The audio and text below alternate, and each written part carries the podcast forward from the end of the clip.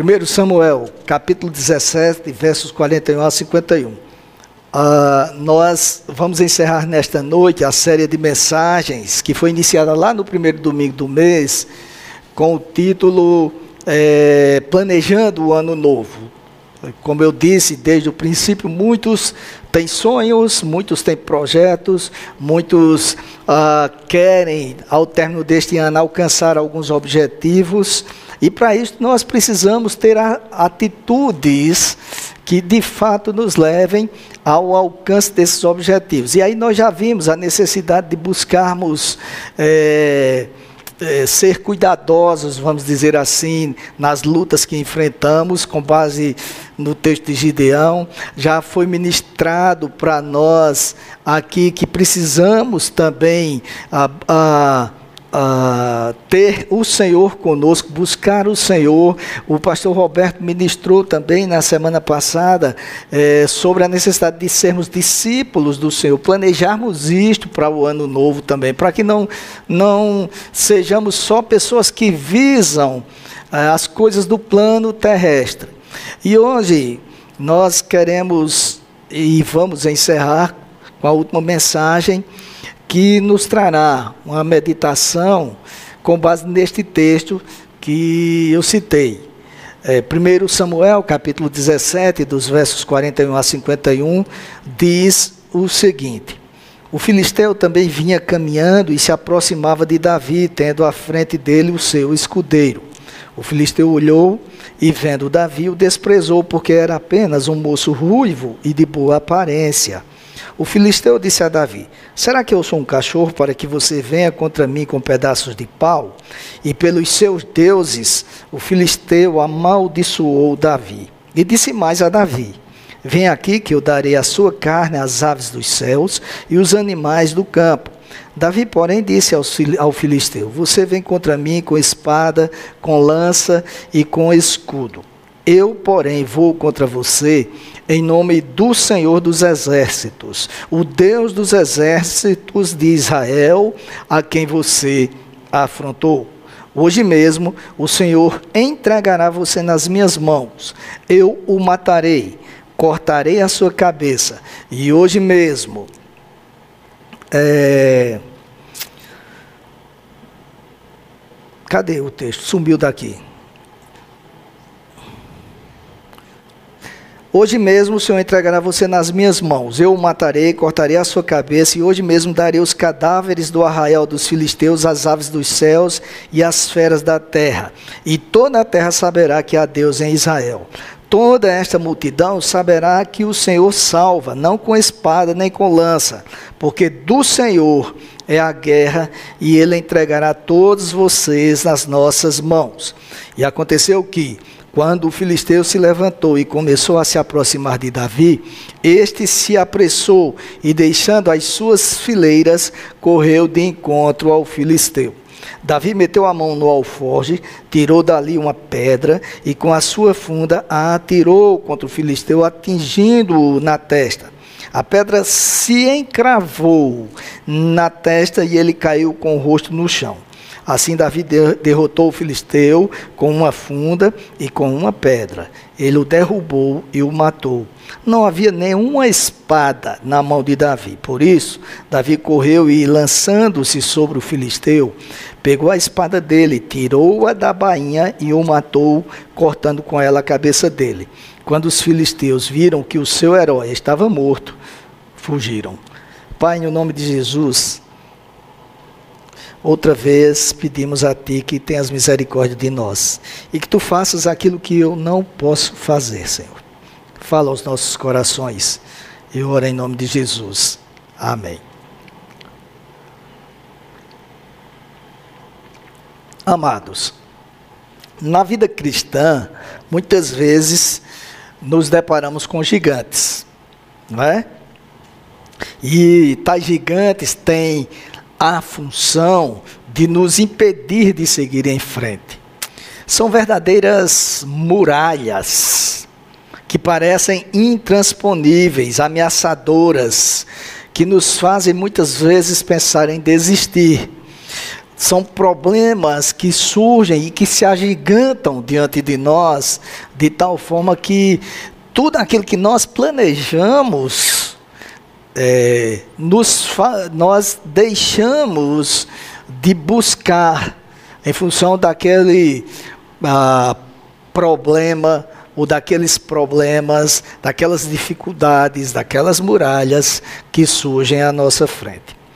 Essa história real nos traz algumas lições que podem ser aplicadas às nossas vidas quando elas, as vidas, são confrontadas com situações ameaçadoras. Muitas vezes nos acomodamos também diante de certas situações, como se as ameaças que eu falei agora há pouco aos nossos projetos ou à nossa crença fossem normais como que tivéssemos que conviver com elas sem reagir. E sabe, queridos, definitivamente não, não é esta, não deve ser esta a nossa atitude. O que nos falta muitas vezes, e é sobre isto que eu gostaria que atentássemos nesta noite, o que nos falta muitas vezes é a visão de quem Deus é é, a visão do que Deus pode fazer e a certeza de que diante dele, todos, absolutamente todos os gigantes perecem. Portanto, eu convido você a observar em Davi a postura que ele teve diante de uma situação tão difícil. Nós sabemos que ah, Israel estava em guerra com os filisteus. E, e era uma situação muito difícil para a nação. Então, a primeira coisa que Davi ah, revela aqui para nós é que nós temos que ter, temos que nos indignar com a situação. Com o tempo, queridos, de tanto presenciar situações contrárias ao que cremos, de tanto vivenciar o caos, as ameaças, de tanto ver cristãos vivendo uma vida distante dos ensinamentos da Bíblia, nos acostumamos e passamos a achar que tudo é normal. Infelizmente, é a verdadeira conformação com o mundo. Isto ocorre em detrimento daquilo que o apóstolo Paulo ensinou quando escreveu a carta aos Romanos, no capítulo 12, o versículo 2 consta: Não vos conformeis com este século, mas transformai-vos pela renovação da vossa mente. A palavra grega traduzida como conformeis, não vos conformeis, deriva de um radical que significa amoldar-se a um padrão. Está dizendo assim, não se amoldem ao padrão do mundo, não achem que é normal e vivam de acordo com o padrão do mundo. Ele está dizendo que conformar-se com o mundo não significa apenas achar que o pecado é normal, mas achar que os frutos do pecado também são normais. As dificuldades que enfrentamos aqui, vamos dizer assim, no primeiro andar, no térreo, primeiro é lá no céu, no térreo, vamos dizer assim, aqui na terra, são frutos também do pecado original. Por isso, muitos se acostumam e nada fazem para reverter a situação. Alguns, inclusive, citam as palavras de Jesus constantes lá no Evangelho de João, no capítulo 16, verso 33, quando ele disse: No mundo tereis, vocês passam por aflições. Só que as pessoas que citam isso esquecem que na sequência da sua fala o Senhor disse: Mas tenham coragem, eu venci o mundo. Quando sucumbimos diante de gigantes, estamos aceitando a ideia de que Satanás deve prevalecer em seu intento. E essa sucumbência é também fruto da natureza pecaminosa enraizada em cada um de nós. Ah, Jesus diz assim: Eu venci o mundo. O que significa dizer que é, Satanás não, não pode prevalecer. Tanto que a Bíblia nos diz que aquele que está em nós é maior do que o que está no mundo. Aí, de tanto ouvir falar no caos, né, em casos, por exemplo, de crianças ah, morrendo de fome, lares que vivem na miséria, violência, que temos ouvido bastante ultimamente, prostituição, drogas, roubos, corrupção, cristãos chamando palavrões, namoros indecentes de cristãos e, e também no mundo, negligência com as coisas de Deus. De tanto vermos isto e ouvimos isso, passamos a achar que se tratam de situações normais e nos acomodamos com a situação. É normal, por exemplo, muito, muitas vezes, ver crianças ou, semi, ou recém-saídas da idade de criança, adolescente, se prostituindo. Isso até choca. É normal ver na televisão que existem crianças que, que comem barro, por exemplo, biscoitos de barro para matar a fome. Como vez por outra passa reportagens assim. E como eu disse, isso até nos choca, até nos fazem para refletir, parar para refletir, até nos comovem. Mas quando passa o choque inicial, nós seguimos o curso normal das nossas vidas sem nos importar com a vida dessas pessoas, sem fazer nada. E é, são situações comuns que envolvem a igreja. É, mas há outras situações, como eu disse no princípio, que envolvem apenas as nossas vidas é, particulares, não é? é? Como, por exemplo, problemas familiares, né? filhos que são desobedientes, rebeldes, atrevidos, cônjuges que não querem saber do Evangelho, ou dívidas que se tornam impagáveis muitas vezes, que crescem, ah, gravidez na vida de uma filha sem que ela tenha casado, enfim. Da mesma forma que nas situações comuns, queridos, após o choque inicial, após é, nos, nos sentirmos abatidos, abalados com as notícias, seguimos a vida aceitando o problema como se fosse uma cruz que temos que carregar. Mas o cristão não pode se acomodar diante das situações adversas. E isto só é possível se ele, de fato, conhecer o Deus vivo. Os israelitas, como eu falei, estavam em uma situação difícil. Acampados diante deles estavam os filisteus, um povo ocupante de uma nação, obviamente chamada Filístia, e que queria tornar Israel uma nação escrava deles. Narra a Bíblia, no primeiro livro de Samuel, no capítulo 17, dos versos 4 ao 7, que saiu lá do arraial dos filisteus, um homem guerreiro, cujo nome era Golias de Gat. Gat era uma cidade que fazia parte da Filístia. E o texto diz que esse homem media seis côvados de altura, está em torno de 2 metros e 70. Um côvado tem em torno de 45 centímetros. Estava vestido em uma armadura que pesava 5 mil ciclos de bronze, cerca de 5 quilos e 700 gramas. Isto sem contar o capacete, as caneleiras que eram feitas de bronze, a lança dele era feita, aqui no, texto que vocês estão vendo, fala de um dardo, que era a lança, era feita de um eixo de, de tecelão, e a, só a ponta da lança pesava 600 ciclos, ou 6,84 quilos. Esse gigante, ainda segundo o relato que vocês todos conhecem, desafiou a nação israelita. Ele disse que os israelitas deveriam escolher um único guerreiro que fosse capaz de lutar com ele. E isto espantou o povo de Deus. Em 1 Samuel capítulo 17, dos versos 10 a 11, consta que o povo ficou com medo.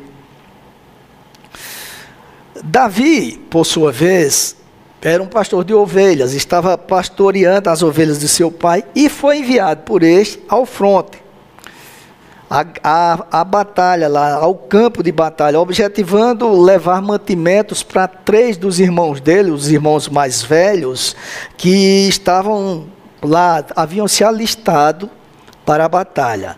E quando chegou no local do acampamento, Davi presenciou Golias, o gigante, desafiando os israelitas. E observem uma coisa: aquele desafio, aquela cena deixou Davi indignado.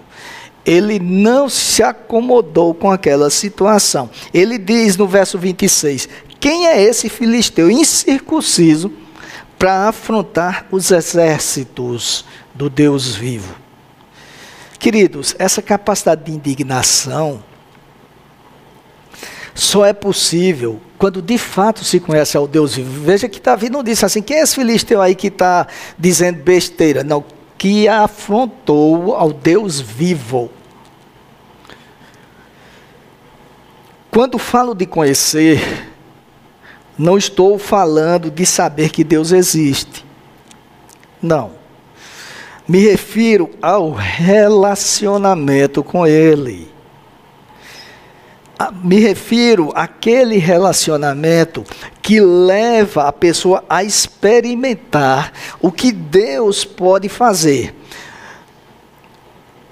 Nos versículos 34 a 37, Davi relata como Deus o fez vencer um urso e um leão.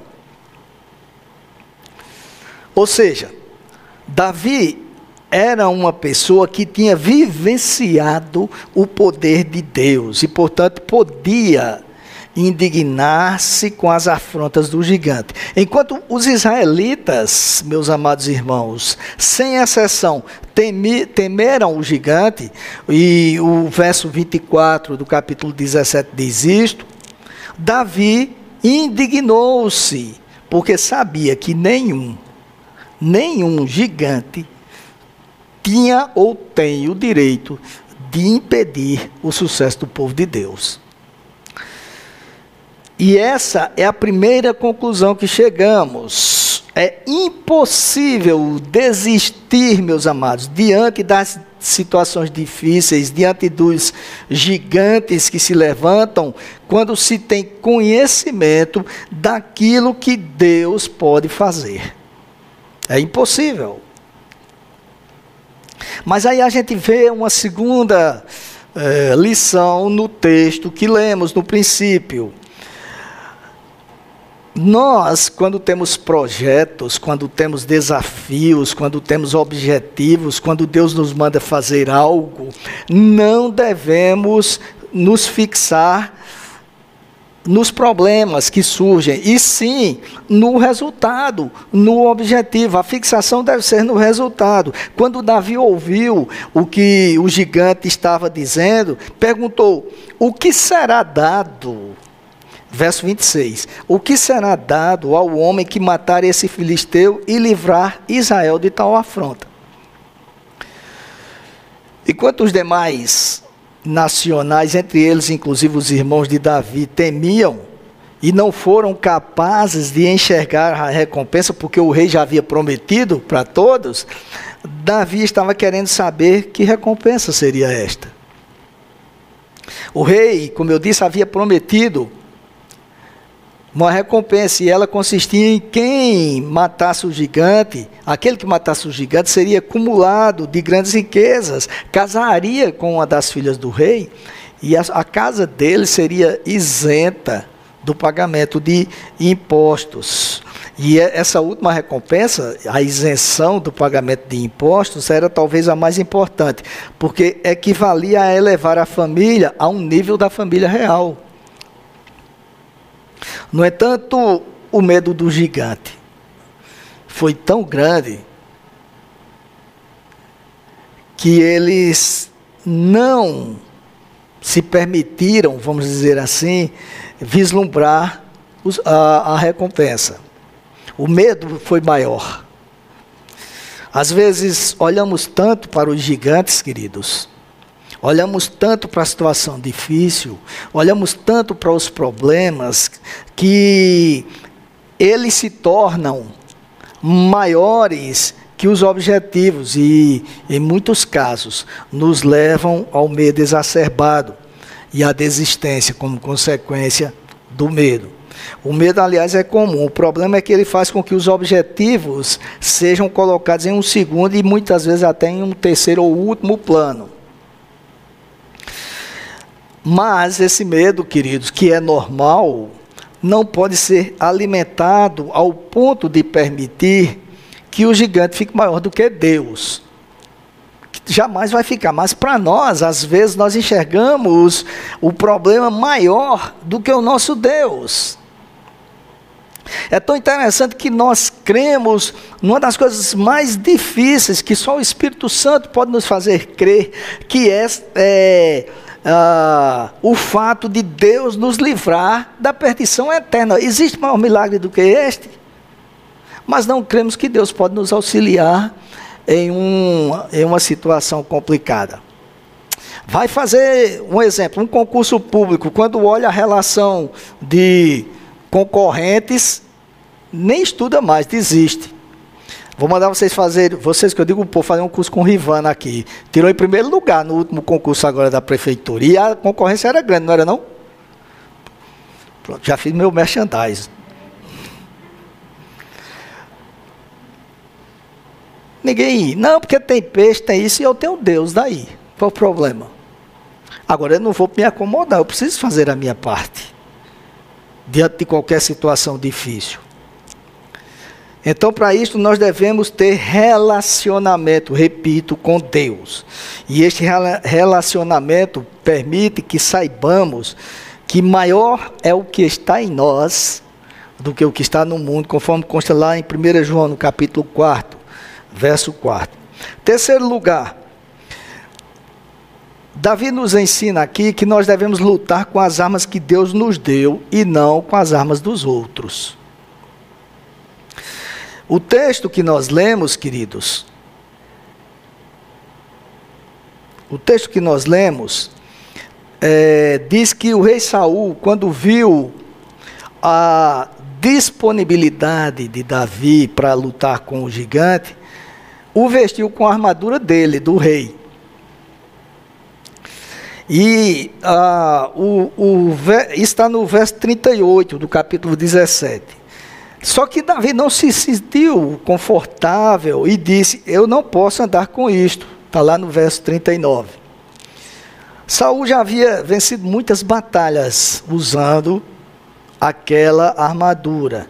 E sabemos nós que a armadura era necessária para o embate. E foi por isso que Saul cedeu a sua para Davi. Mas Davi, que em princípio aceitou o equipamento, porque também entendeu que lhe seria útil, quando o vestiu, percebeu que não seria cômodo lutar com ela. Percebeu que a armadura poderia ser útil para Saul, era moldada para Saul, não para ele. Muitas vezes, queridos, pensamos como Davi pensou inicialmente. Nos deparamos com gigantes e pensamos que se tivéssemos as, as armaduras que os outros têm, seria mais fácil alcançar os nossos objetivos. E isto nos faz não olhar para o que temos nas mãos, para o que Deus nos deu para usar. Isto nos faz deixar de ver aquilo que Deus nos deu e passar a olhar aquilo que os outros têm. Olhamos para o que está nas mãos dos outros. Às vezes, isto ocorre no ministério, por exemplo. Né? Estamos em uma igreja com grande, um grande trabalho a ser feito, mas observamos o que as outras estão fazendo e queremos fazer aquilo também, imitar aquilo, quando na realidade aquilo é uma visão que Deus deu para aquele, nos deu outra, nos deu outros objetivos. Em outras ocasiões, isto ocorre na nossa família, nos nossos lares. Observamos o que os outros têm e esquecemos de usufruir o que Deus nos tem dado. Não usamos as armas que temos porque estamos observando as armaduras dos outros. Nós devemos ter consciência de que o que temos é, é a suficiência de Deus. Amém, queridos? E isto é, nos faz ah, entender que podemos usar aquilo que Ele tem nos dado. Quantas vezes a gente não vê pessoas reunidas, falando, reclamando, ah, se eu tivesse tido essa oportunidade, eu teria feito isso, aquilo e aquilo outro. Se eu tivesse tido a oportunidade que fulano tem, teve, eu faria isto, aquilo e aquilo outro. Esquecemos que temos a suficiência de Deus. E isto nos leva à última lição que consta no texto. Nós podemos vencer com o que temos nas mãos. Você precisa descobrir o potencial que você tem. Isto aqui não é uma mensagem é, tipo aqueles cursos de, de que, que os coaches fazem. Como é que chama? De, de autoajuda, coisas desse tipo. É, não é. Mas Deus, e a Bíblia nos mostra isso, nos capacitou. Você vai ler a primeira carta de Coríntios, a carta aos Romanos, tem lá os dons que Deus tem dado para cada um de nós. Ao invés de reclamar pelo que não temos ou, nos deix... ou desejarmos o que os outros têm, devemos observar o que Deus nos tem dado e explorar isto. Davi dispunha de uma funda abriu mão da armadura de Saul, como nós acabamos de ver, apanhou cinco pedrinhas e partiu para a batalha. Obviamente, um gigante tripudiou dele. Como é que você vai enfrentar um homem treinado, é, bem armado, com uma funda e cinco pedrinhas? O, aquele gigante não podia conceber que um jovem despreparado para a guerra, sem nenhum treinamento, sem nenhuma experiência é, beligerante, ele não podia conceber que aquele jovem que estava desprovido de armas bélicas viesse a ele, o grande Golias de Gate, não é? que inclusive tinha um escudeiro à sua frente, como nós lemos no, no, no, em 17, 7 não podia conceber que Davi fosse até ele daquela forma. Entretanto, Davi não se intimidou e disse ao gigante: Você vem contra mim com espada, com lança e com escudo. Eu, porém, eu, porém, vou contra você em nome do Senhor dos exércitos, o Deus dos exércitos de Israel, a quem você afrontou. Quer proteção maior do que esta? Eu vou em nome do Senhor dos Exércitos. Davi sabia, meus amados, que o que faria a diferença não seria a arma física que ele dispunha. Ele sabia que o que faria diferença era aquele que lhe deu a arma. Era o Senhor dos Exércitos. Você olha para a história do povo de Israel, Moisés conduziu o povo pelo deserto com um cajado. Nós vimos no primeiro sermão desta série de mensagens que Gideão venceu os Amalequitas com 300 homens. O verso 50 diz: Assim Davi derrotou o filisteu com uma funda e com uma pedra. Ele o derrubou e o matou. Não havia nenhuma espada na mão de Davi. Veja, queridos, ele não tinha sequer uma espada para cortar a cabeça do gigante. E aí o que foi que aconteceu? Ele cortou a cabeça do gigante com a espada do próprio Golias. E é isso quando a, que acontece quando de fato dependemos de Deus e usamos o que Deus nos dá. Ao invés de ficarmos olhando, ah, se eu tivesse aquela lança, eu iria até ele. Não. Primeiro, Brian falou nisso aqui nesta noite. Nós, o cristão, precisa crer para ver. E quando nós dependemos de Deus, quando cremos no que Ele pode fazer, eu não, estou falando de dar um salto no escuro, eu estou falando de agir segundo a vontade de Deus. Quando nós assim agimos, Deus nos dá, inclusive, a arma do inimigo, se for o caso. Ele toma, torna as armas do, dos inimigos em nossas armas. E, aliás, essa espada de Golias veio a ser a, a arma que Davi utilizou quando fugiu de Saul. Saul estava querendo matá-lo, e quando a gente chega no capítulo 21, no verso 9, a gente vê que a arma que, a única que, que o sacerdote dispunha era a espada de Golias e a passou para Davi. Tivesse ele ficando, ficado reclamando, dizendo: Ah, como eu sou valente, mas não tenho não tenho armas, né? não, não, tenho, não disponho de nenhum equipamento, não posso enfrentar esse gigante e ele vai ficar aí tripudiando da gente. Ah, se Deus me provesse de meios, eu iria enfrentá-lo. Ah, isto, ah, aquilo, ah, aquilo outro. Quantos cristãos não têm assim, queridos? Passa, entra ano e sai ano reclamando do que não tem reclamando do que Deus não faz e esquece de ver o que Deus tem feito. Esta última lição, inclusive, é a que dá título a esta mensagem. É uma pergunta: O que você tem nas mãos? O que eu tenho nas mãos? O que nós temos nas mãos? E mais, como nós temos usado aquilo que Deus nos deu, que temos nas mãos? Porque talvez você disponha de armas de última geração, mas não a estejam colocando à disposição de Deus. Torna-se inútil. Torna-se inútil. Golias tinha armamento, mas não, aquele armamento não estava à disposição de Deus. E aí, meus amados, a exemplo do que aconteceu com Golias, não importa o seu tamanho e os equipamentos que você tem. A queda virá. Se não estiver agindo segundo a vontade de Deus e, e com Ele à frente, a queda virá.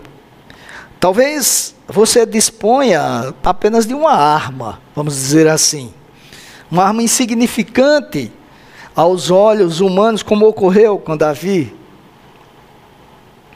Entretanto, se você aliar essa arma ao poder de Deus, nenhum gigante será capaz de superá-lo. Nenhum. Amados, talvez você não esteja sendo aproveitado ou aproveitada na empresa em que você trabalha ou na igreja ou até na sua própria casa. Lembremos-nos que os irmãos de Davi ficaram irritados. O mais velho, Eliabe, ficou irritado com ele quando ele chegou lá no fronte. Como é que você vem para cá? A gente conhece bem você. Você está querendo é ver o movimento. Você abandonou as ovelhas do nosso pai, aquelas poucas ovelhas. Além de reclamar, ainda achou que ele era pastorzinho de nada, que pastoreava poucas ovelhas. Mas, queridos, se isto estiver acontecendo com cada um de nós ou com alguns de nós, olhemos em nossa volta. Observemos onde podemos ser encaixados. Observemos que Deus nos deu algo para fazer e aí devemos explorar ao máximo esse potencial naquilo que Deus nos deu. Há muita gente precisando de você, meu amado, minha amada. Há muita gente que, inclusive no reino de Deus, precisa que você chegue junto, dê uma palavra. Às vezes são pessoas que não fazem parte da igreja porque falta alguém para trabalhar com ela, para evangelizar ela. E aí, às vezes, ficamos achando que isso é, faz parte do, do ministério de missões da igreja. Não é não é minha praia. E eu estou dando apenas algum, um exemplo, entre tantos que poderia dar. O que eu quero dizer é assim: não desperdice o potencial que Deus lhe deu. Não desperdice. Você tem enfrentado gigantes. Agora me lembrei daquele filme, é, o título é esse, né? Tem enfrentado gigantes. Gigantes têm se levantado contra você. Você não sabe como enfrentá-los. Olhe para as suas mãos. O que, e aí é forma figurada de falar. O que você tem nelas? Que você tem nas mãos? Coloque suas armas à disposição de Deus e observe o resultado. Deus não vai lhe decepcionar. Então, ao término desta série de mensagens, quero que você saiba que você tem ainda 11 meses pela frente deste ano, sem contar os anos vindouros. E, independentemente do seu estado de saúde, da sua idade, do seu intelecto, de qualquer coisa, saiba que você foi criado à imagem e semelhança de Deus. E ao invés de ficar reclamando, ao invés de ficar remoendo daquilo que não tem, observe o que você tem e coloque à disposição de Deus e use isto para a glória de Deus. Com certeza, seus objetivos no tempo de Deus e de acordo com a ação dele serão alcançados. Amém? Vamos orar? Deus, no nome de Jesus, eu peço que tu apliques esta palavra aos nossos corações. Nós sabemos que há, há muita dificuldade a ser enfrentada, mas nós temos ao Senhor e isto é o que nos basta. Então, Pai, eu quero te pedir que tu estejas a, a cuidar, como sempre cuidastes daqueles que têm feito planos e muitas vezes tem, não têm visto o resultado, daqueles que oram, pedem algo, mas não veem as respostas imediatas. Que aprendam cada vez mais a depender de Ti e a agir para a honra e glória do Teu nome, colocando à disposição de Ti os seus dons as suas habilidades, para que assim o Senhor os use e faça-os chegar aonde tu projetaste. Afinal de contas, a tua palavra nos diz que nenhum dos teus planos pode ser frustrado. Nos faça lembrar disto, Senhor. E nos ajude a não desistir diante das dificuldades. Oramos no nome de Jesus. Amém.